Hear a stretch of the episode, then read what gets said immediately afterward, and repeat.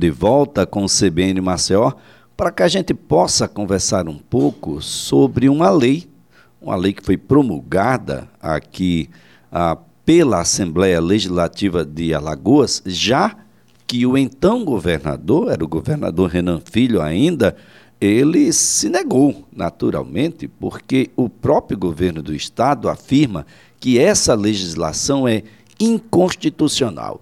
Eu estou falando sobre um projeto que tornou-se lei e que exige dos presos com tornozeleira eletrônica que ele pague pelo uso e pela manutenção do equipamento. Olha, o preso ou apenado que tiver contra si uma medida cautelar, uma sentença judicial que imponha o uso de monitoramento eletrônico, vai ter que arcar com as despesas referentes à cessão onerosa do equipamento eletrônico de monitoramento, bem como as despesas da sua manutenção, é o que diz o artigo 1 da lei, que é de autoria do deputado estadual Cabo Bebeto. Claro, o governador Renan Filho, à época, o governador, vetou integralmente o texto. O presidente da Assembleia não teve outra opção a não ser promulgar a lei que os seus pares aprovaram. Quem está comigo a partir de agora é um dos mais respeitáveis advogados na seara criminal, é também professor universitário, advogado criminalista, doutor Raimundo Palmeira. Doutor Raimundo, antes de mais nada, é um prazer revê-lo já há algum tempo de que a gente não, não se encontra presencialmente. É, a pandemia aqui no, no, no, tem nos castigado muito e trago para conversar sobre um tema que definitivamente a gente tem mais nada para fazer, não é, doutor? Bom dia. Amigo Elias, um bom dia.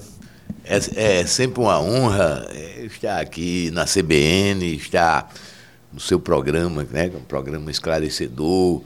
Eu quero cumprimentar o público, todo o público ouvinte, né? Alagoas toda, Brasil, né? A gente falando aqui pelos microfones de seu programa. E Elias, que além de um dos maiores comunicadores que nós temos aqui no estado, é um grande advogado também. Eu tenho um carinho muito grande, né? temos uma amizade muito grande. Eu, eu, eu me surpreendo a cada vez que, que aparecem uns abortos desse, né? A começar pela questão da competência legislativa. É, o uso da tornozeleira ela é, vai ser matéria de cunho misto penal e processual penal. Por que eu digo isso? Enquanto, enquanto elemento de cumprimento da pena, da progressão, ela é matéria penal. E, e, e, enquanto, e enquanto forma de cumprimento de medidas cautelares alternativas à prisão, ela tem natureza processual penal. Ou seja, são pessoas que não estão nem condenadas para o público leigo né, entender, que possam ter uma prisão preventiva e ser absolvidas, depois ser consideradas inocentes. Então, vejam bem, para começar, a Constituição, já no, no, no, seu artigo 22, ela, ela prevê as competências legislativas, a Constituição Federal, e ela diz que é de competência privativa da União legislar, inclusive, sobre matéria penal e processual penal, e sobre execução penal. A, a, a, o, o, o legislativo de Alagoas já começa na contramão perfeita, a, a perfeito o, o veto é, é, é, do então governador do estado, muito bem assessorado. O que faltou aí talvez foi uma assessoria em matéria criminal à, à, à Assembleia, porque está começando pela contramão. Em Goiás se tentou isso, no Ceará. Em Goiás, inclusive, corre uma ação de, de descumprimento de preceito constitucional, não é? Uma arguição interposta pelo Partido Verde. E o que me surpreende é, é eu ver a nossa ordem, a nossa ordem. Para mim, eu pensei que elas já tinham entrado com, com arguição de descumprimento de preceito constitucional, porque há uma invasão notória à competência legislativa da União. Então, esse, esse, esse projeto, essa lei, né, que já é aprovada, ela já nasce capenga, ela é viciada em que nada de nulidade ab início, desde o início. E isso para nós entrarmos na discussão do mérito. Né? Eu estou falando que já não há competência. Não há competência legislativa nenhuma. Então é preciso que se entre, caso a ordem não entre, vamos ver aí se os partidos políticos é, é, entram. O Brasil, é, é já de, de décadas para cá, passa uma situação estranha. A gente não era muito acostumado com o processo democrático, né? Quando se democratizou, então as pessoas, as pessoas às vezes utilizam os instrumentos, os instrumentos que têm à mão para fazer o que acham que é politicamente correto, ou seja, o que dá ibope. Então é um aborto um, um projeto desse. Por que um aborto? Porque parte de um poder legislativo que não tem competência legislativa para é, é, regular o assunto. E olha, a Lei Federal 7.210, ela é de 1984, ela proíbe que os estados cobrem valores a detentos, mesmo aqueles que estão numa condição de uma, de uma detenção provisória. Ah, essa é uma situação que a gente não pode deixar é. fugir. E, e, a utilidade desse projeto é nula. Nenhuma. O deputado Cabo Bebeto poderia ter a utilizar desse tempo para qualquer outra coisa.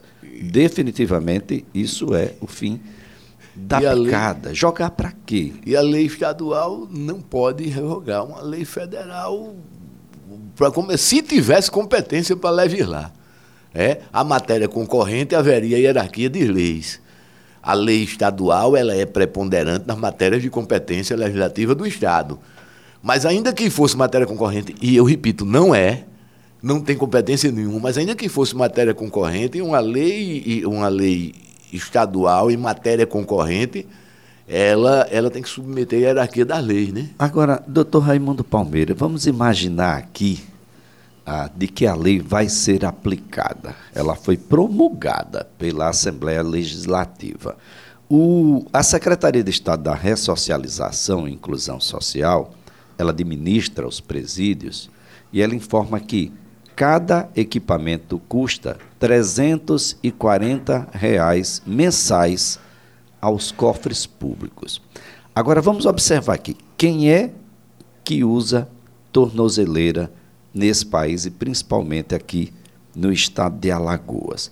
Vamos imaginar que primeiro, em que condições alguém vai usar a tornozeleira eletrônica e em seguida a gente entrar nessa discussão que é uma questão social. É. Né? Será que o preso que a gente tem aqui tem 340 reais por mês para pagar? E se ele não tiver, o que acontece? Vai continuar preso? Como é que é isso, doutor? Aí vem o ciclo vicioso. Olha, cada dia eu vejo. Eu tenho, eu tenho, eu tenho falado em palestras, em aulas, que a gente está na época da criminologia conglobante. Ou seja, aquelas correntes mais antigas elas não perderam o efeito escola de Chicago. A, a gente vê aí a, a, teoria ecológica que fala sobre as cidades criminógenas e a questão da subcultura do delinquente e, e, e, e associação diferencial, lá da, é, que é de Edwin Sutter. Né? O, o cara inverte a inversão dos valores é ela é dos valores legais ela é absorvida como se fosse o certo o que vai acontecer bom por um lado, tem um lado bom, teria um lado bom, bom, entre aspas, iam soltar mais gente para o Estado arrecadar mais. Não é? Mas, o que era que ia acontecer? Você ia incentivar a criminalidade, porque o cara que está lá preso, ou inocente ou não inocente, ele vai fazer qualquer, qualquer, qualquer sacrifício para sair. E o cara que não puder pagar, ele vai querer voltar? Aí ele vai furtar, ele vai roubar, ele vai vender droga para poder pagar. É o Estado incentivando a criminalidade em uma situação dessa. Não é? Além de ser, como, como eu diria, uma sociedade excludente. Ó, escola de Chicago pura. Uma sociedade excludente. Você tem dinheiro, você sai. Você tem condições de pagar, você sai, fica pagando sua tornozeleirazinha, você não tem. Você vai ficar preso. Em que condições uma prisão vai nos levar à utilização do equipamento, da tornozeleira? Teoricamente, teoricamente, é, é, a lei é boa, é, as medidas cautelares alternativas à prisão. Se, se você me permitir só um, um, um parêntese. Por favor. Por favor. É, a gente briga muito mudança de código, mudança de lei. Nada, nada disso é o problema. Rui Barbosa, quando foi candidato a presidente da República, esse país se deu ao luxo de não eleger Rui Barbosa presidente, né? Foi derrotado. Havia uma campanha constitucionalista. E as pessoas diziam: o Brasil precisa de uma Constituição. E o discurso de Rui Barbosa era o seguinte: as leis brasileiras são boas, elas precisam ser cumpridas. No momento que se cumprir as leis brasileiras, a nossa Constituição só precisa de um artigo. O artigo 1 é preciso ter vergonha, que resolve o problema do, do, Brasil. Então é, então, então é aquela coisa. As medidas cautelares alternativas à prisão, que são também excepcionais, mas elas são mais comuns, é, é, é, é mais regra do que a prisão. E o Brasil tem caprichado nas prisões. Aí, aí é o lado negativo de um negócio desse aumentar o número de prisões, né? Para poder as tornozeleiras serem mais alugadas. Não é?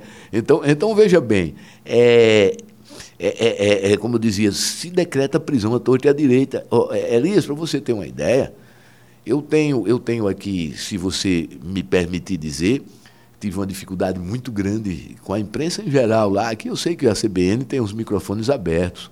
Só uma emissora de TV nos deu voz, mas eu tenho duas guarnições de policiais militares presas há um ano e dois meses, todos policiais laureados, acusados de homicídio sem cadáver e sem prova nem testemunhal de homicídio, tortura também sem prova testemunhal e ocultação de cadáver sem cadáver, pronunciados. E a, a negativa da soltura, não é nem de, de, de, anular o processo, não, de soltar, de responderem soltos, tem, tem, tem deles laureados até pelo Ministério Público, com prêmio do Ministério Público. Por, é, a, a arguição é porque são militares. Eu cheguei a me perguntar, quer dizer que se fosse criminosos comuns era mais fácil de soltar? É a função policial militar que está mantendo esses rapazes presos. Então, quer dizer, a prisão está sendo usada à torta e à direita. Não tem mais liberdade provisória. Quando os caras revogam uma prisão, os tribunais no Brasil afora, eles botam uma tornozeleira, eles dão medidas sem fundamentar. O Código de Processo Penal diz que até essas medidas e o monitoramento eletrônico precisam fundamentar. Porque a regra é a liberdade, o cara, enquanto está processado, isso antes da condenação. A regra foi a liberdade, é, então. Hoje, de fato, não é, né? O sistema, pelo sistema ideal, que é o sistema legal, a regra é da liberdade. O sistema real se inverte, né? Se inverte. Então é muito, eu, eu fico muito preocupado com essa quebra de a gente perder as origens. Ou a gente muda o sistema, para a gente imitar os Estados Unidos, a gente tem que se transformar num sistema de direito consuetudinário. O americano usa precedentes por causa do, do, direito consuetudinário. E aqui eu bato muito, a crítica que eu faço é científica. O direito dos costumes. Né? É? As pessoas criam uma cultura de que Não determinada conduta nos leva a uma determinada reprimenda que já está entranhada no é. seio social. Então, então, então, o que é que acontece? No Brasil, o nosso sistema é positivista. Lá os costumes levam os precedentes, que são os tribunais que decidem. O nosso sistema aqui é positivista. A fonte principal do direito é a lei. Não tem tribunal do mundo que possa não cumprir a lei. No Brasil se está decidindo por precedentes. Não é agora, não. Eu quero deixar bem claro que não é agora, para não dizer que eu estou fazendo aqui um discurso político partidário. E o pior de tudo é que a lei, deixando claro de que o precedente não pode se sobrepor ao que está positivado. As conduções coercitivas. Eu vou dar dois exemplos. Eu vou dar dois exemplos. E vou dar dois exemplos dos lados opostos de candidaturas hoje para o Brasil. Conduções coercitivas. O ex-presidente Lula foi conduzido sem nunca ter sido intimado. Eu era conselheiro federal da ordem, me manifestei lá no Conselho Federal da Ordem, inclusive fui o relator do, do, do, da resolução que ensejou a, a, a arguição de, de, de, de, descumprimento de preceito constitucional que ganhamos, né, OAB, para derrubar as condições coercitivas, e chegou o Procurador-Geral da República, aquele que estava metido com a Lava Jato, dar uma entrevista e dizer: a OAB derrubou a condição coercitiva, a gente agora não pode mais trazer sem intimar. Então agora eu vou pedir prisão. É a moda. E recentemente, no, no, no atual presidente, eu gosto de dar os dois exemplos para mostrar, para mostrar que não há um discurso político. A questão da interferência na nomeação de um diretor da Polícia Federal, que houve no governo Dilma também, quando foi nomear o presidente Lula. O, o judiciário, o judiciário não tem função administrativa no executivo. A República precisa. Por que eu estou dando esse exemplo? Eu estou dando esse exemplo porque se está trabalhando com precedentes quando o nosso sistema primário é a lei. E nem função inovadora do ponto de vista legal. Ah, é verdade. Para isso existe um congresso. congresso. O segredo da República é a independência dos poderes, né? E é, é exatamente essa, essa situação onde o, o mais ah, termina sendo o elemento fundamental, faz com que os outros estejam menos. É isso. E, e esse desequilíbrio aqui não pode ocorrer. Uma vez estando com tornozeleira e sendo aplicado a lei, eu não podendo pagar. Como é que fica a situação, doutor? Então quer dizer. Teoricamente, eu... não. Essa... E pior, e se eu for absolvido? O Estado ah, devolve o dinheiro do aluguel? Devolve o dinheiro do aluguel. Ou melhor, Moraes? Eu não paguei, que eu não tinha, mas fui absolvido. E agora, eu, eu serei processado pelo débito? É, não, porque para começar, eu acho que não ficaria nem muito débito, porque na hora que não pagasse o primeiro aluguel, já iam arrancar a tornozeleira e mandar aprender a recolher o cara, né?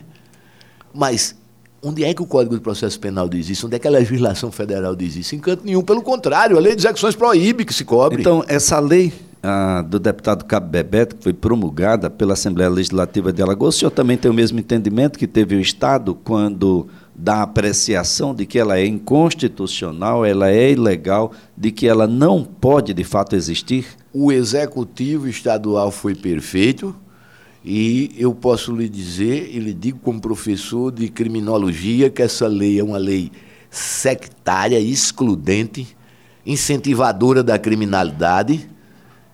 Lhe digo mais, como professor aí de direito, eu quero dizer aqui ao público, a, Assembleia não tem competência para legislar sobre essa matéria, o Poder Executivo Estadual foi perfeito, fez o que as nossas é, é, instituições representativas da sociedade civil não estão fazendo, né?